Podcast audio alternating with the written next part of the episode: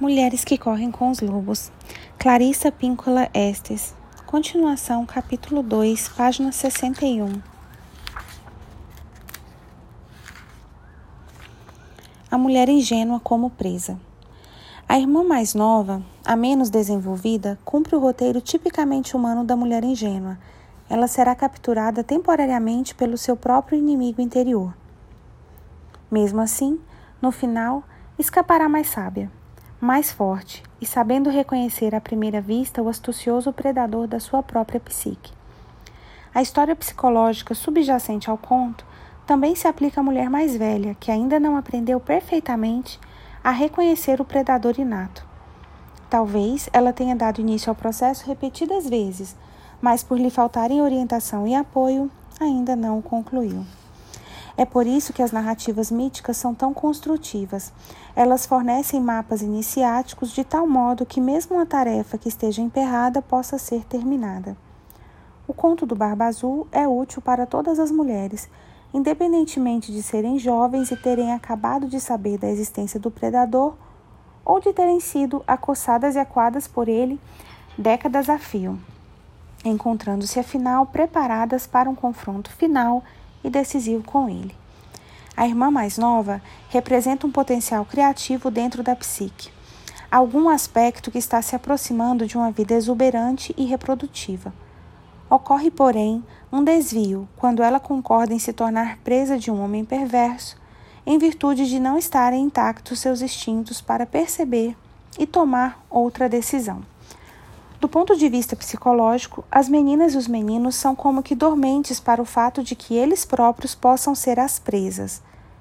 Embora às vezes nos pareça que a vida seria muito mais fácil e menos dolorida se todos os seres humanos nascessem totalmente em estado de alerta, isso não acontece.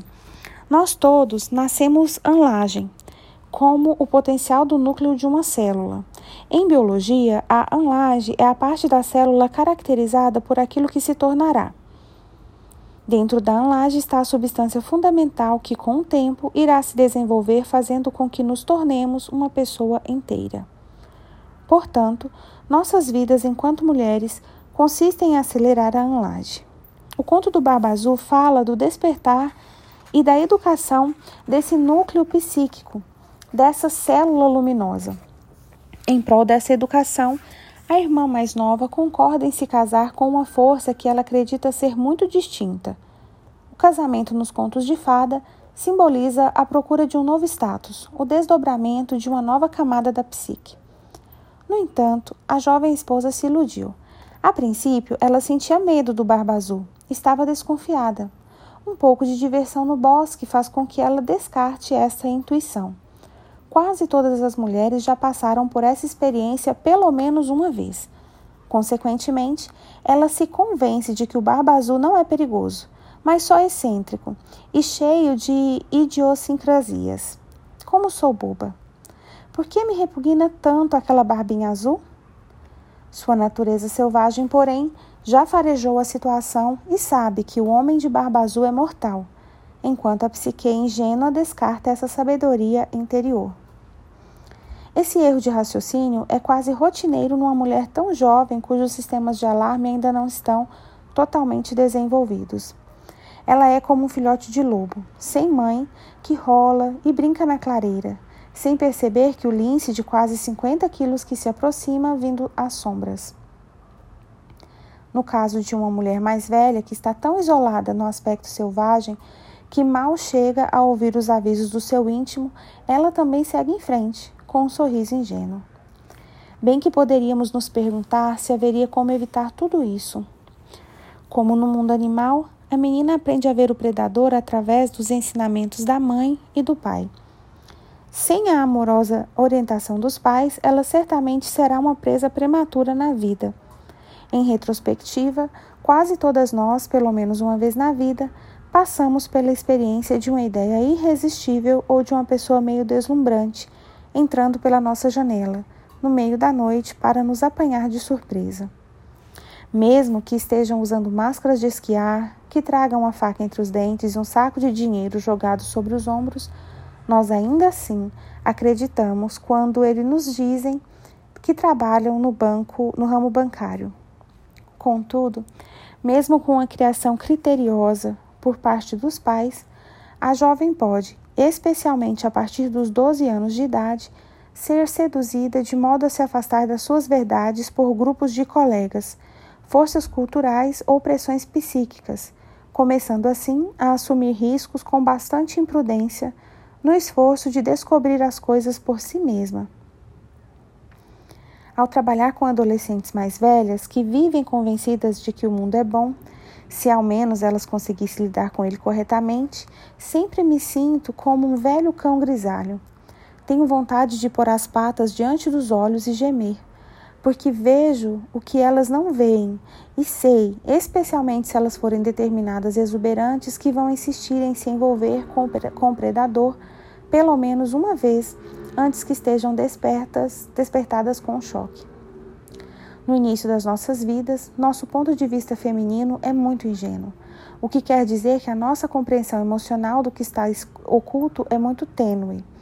No entanto, é assim que todas nós começamos. Somos ingênuas e nos convencemos a entrar em situações muito confusas. Não ser iniciada nos detalhes dessas questões significa estar no estágio da nossa vida em que somos propensas a perceber apenas o que está às claras. Entre os lobos, quando a mãe deixa os filhotes para ir caçar, os pequenos tentam acompanhá-la para fora da toca, pela trilha abaixo. A mãe rosna para eles, investe contra eles e apavora os filhotes até que eles voltem atabalhoadamente para dentro da toca. A mãe sabe que os filhos ainda não têm condições de pesar e avaliar outras criaturas. Eles sabem quem é um predador e quem não é. Com o tempo, ela irá ensiná-los com rigidez e com eficácia. À semelhança dos filhotes de lobo, as mulheres precisam de uma iniciação semelhante, que lhes revele que o mundo interior, assim como o exterior, não são sempre locais propícios.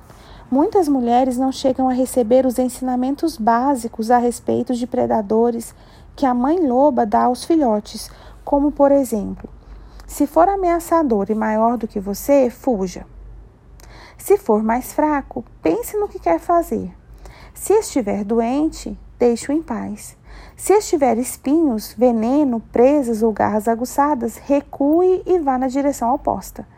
Se tiver um cheiro bom, mas estiver cercado de garras de ferro, passe direto.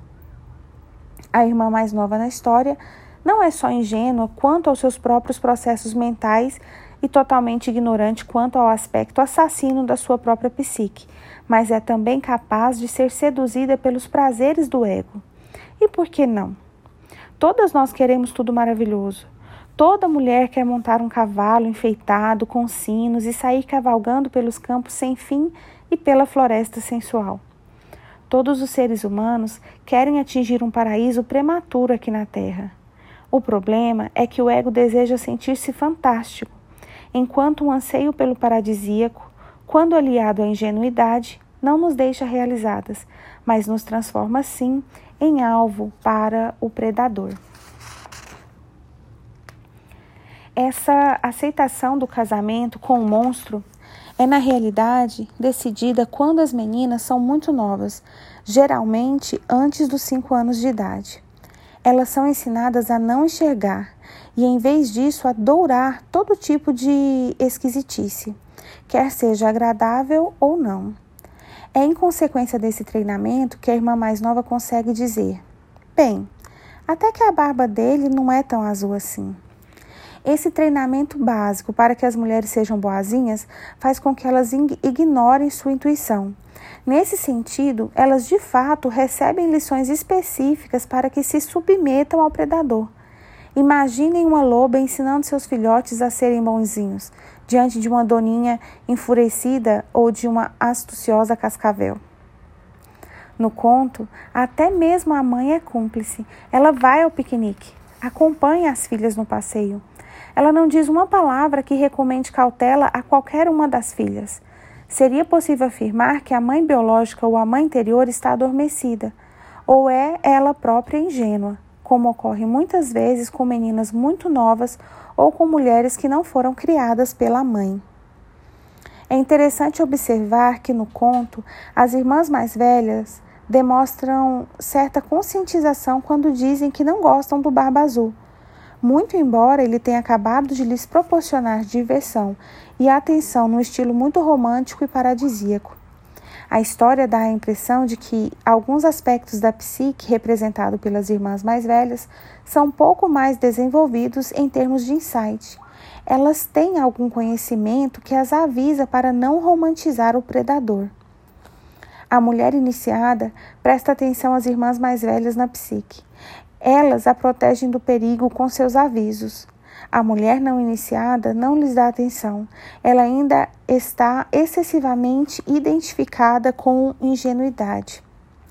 Digamos, por exemplo, que uma mulher ingênua insiste em escolher mal seus parceiros. Em algum ponto da sua mente, ela sabe que esse modelo de comportamento é infrutífero, que deveria parar e seguir valores diferentes. Muitas vezes, ela até sabe como deve prosseguir, no entanto, há algo de irresistível, uma espécie de barba azul hipnótico que faz com que continue seguindo o padrão destrutivo.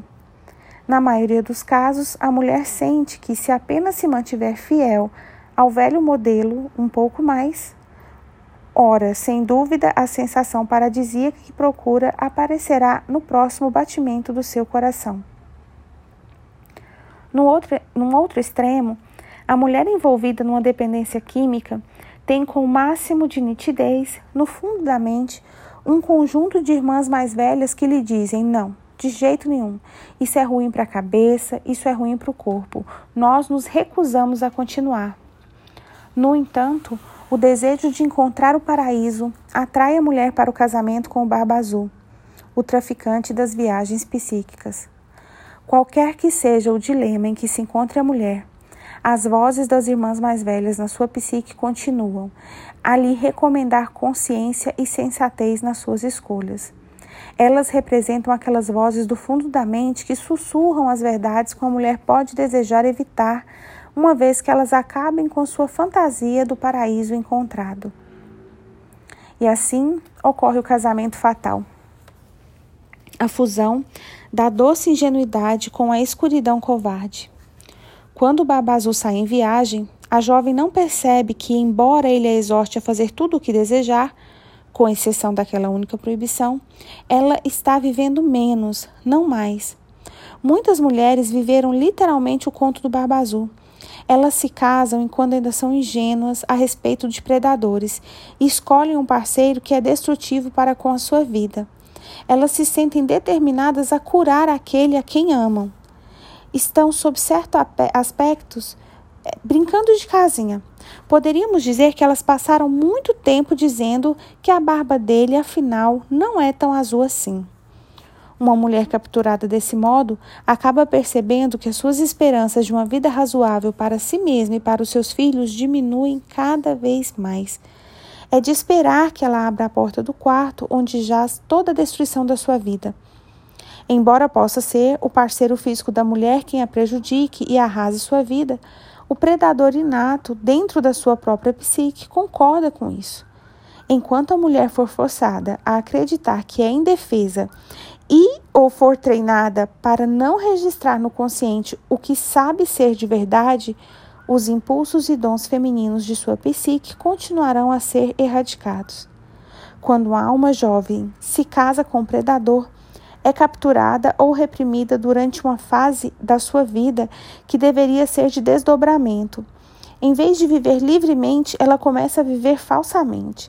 A promessa enganosa do predador diz que a mulher será rainha de algum modo, quando de fato o que se planeja é seu assassinato. Há uma saída para evitar isso tudo, mas é preciso que se tenha a chave.